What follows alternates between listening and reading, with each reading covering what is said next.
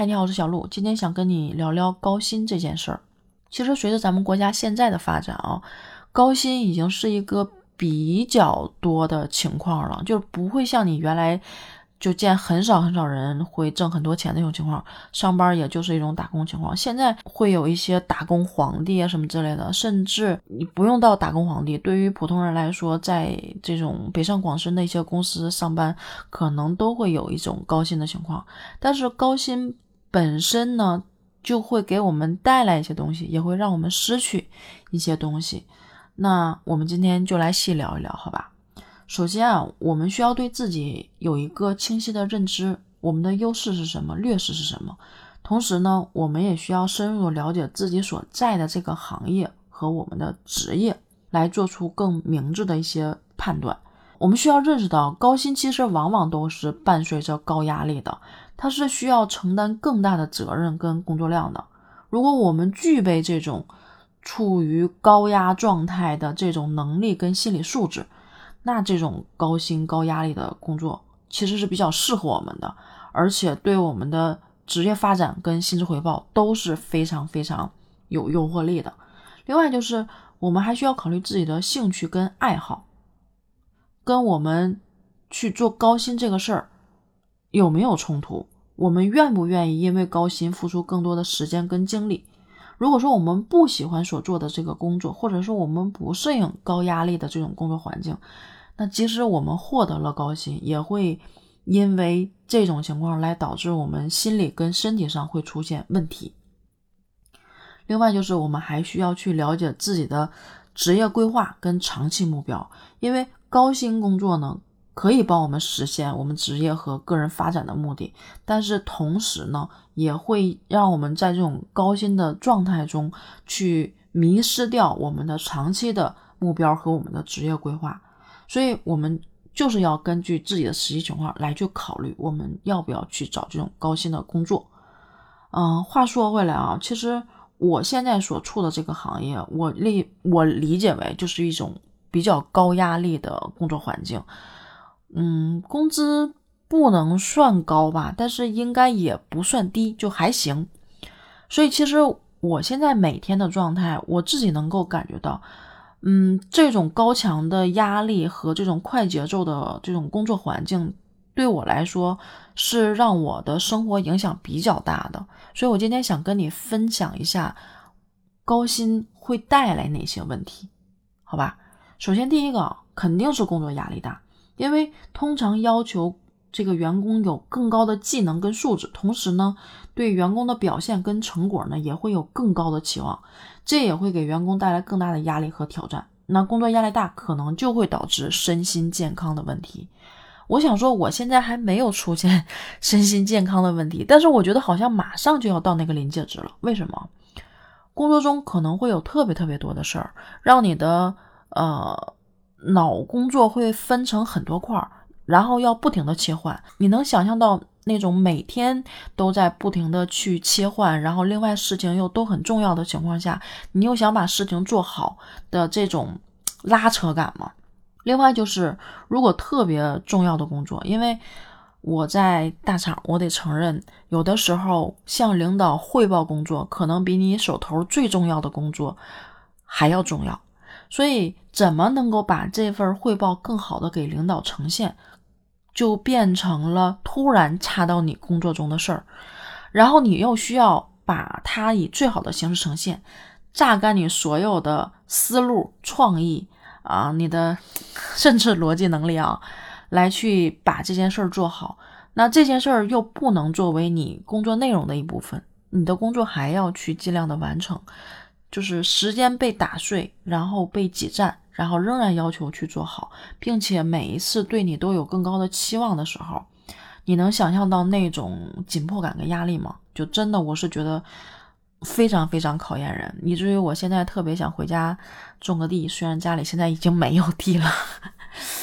就是可能真的到了一定程度，你会去思考，嗯，这些到底是不是你真正想要的？这是第一个，第二个是时间的压力比较大，因为我像我刚刚说，你真的会被占据很大很大的时间，什么加班啊、出差呀，还有要应对一些紧急情况啊，就像我刚刚说的那种情况，这真的都会占用员工的时间特别特别多，甚至你会出现频繁的加班，周六周天也在加班，整个人的生活节奏会被打乱。我有的时候收拾屋子、洗衣服。或者是说出去散个步，甚至有的时候都觉得是件奢侈的事情啊。当然，这种是阶段性的，没有长期。长期，我觉得我肯定就崩溃了。但是，像对于一些有家庭、有孩子的这些人来说，怎么能够协调好这种节奏？到目前为止啊，我没有找到一个特别好的答案。除非说家里有人的工作相对的不那么忙，然后呢？能帮分担一些，可能会好很多。嗯，所以我到目前为止觉得这个事儿有点无解。第三个就是，嗯，其实已经涉及到了，就是工作跟生活的平衡。我现在已经开始觉得有这方面的问题了，甚至这个东西严重会导致到说你的身体健康、你的人际关系、生活质量，真的它的影响特别大。我们身边很多很多人出现亚健康状态。呃，腰椎、颈椎，啊，甚至有人腰间盘突出，这些其实都是明显的病，对吧？有的人有结节，甚至有的人，嗯，出现了肿瘤，当然还好是良性的，也真的有人出现了恶性的肿瘤。我身边真的有很多人出现这种情况，所以我想说，就是真的会带来其他的这些东西，啊，甚至啊。我我不知道你们记不记得前两年特别频繁的传出这种互联网大厂，然后出现猝死的情况，嗯，还有人因为压力特别大受不了跳楼的情况，这些事儿我都听过，甚至有些是身边经历过的，所以真的我觉得这种高压力带来这种身体，不管是从内向外还是说。嗯，自己接受承受不了的这种状态所导致的这种结果，可能真的要因人而异。我们要适度的去考量，这到底是我们能不能承受了的，能不能接受的，是不是想要的，真的是需要我们慎重思考的。当然，他还有一点就是挣得多，花的就多。尤其是说，当你身边的人大家的消费水平差不多的时候，呃。收入差不多的时候，他的消费水平随之也会上来，然后会导致出现一种浪费的观念和一些比较扭曲的思维啊。如果说我们不能合理的去管控自己的财务啊，真的会导致这个个人财务问题甚至破产。为啥啊？咱就不说别的，就明星很多出现翻车的情况，知道吧？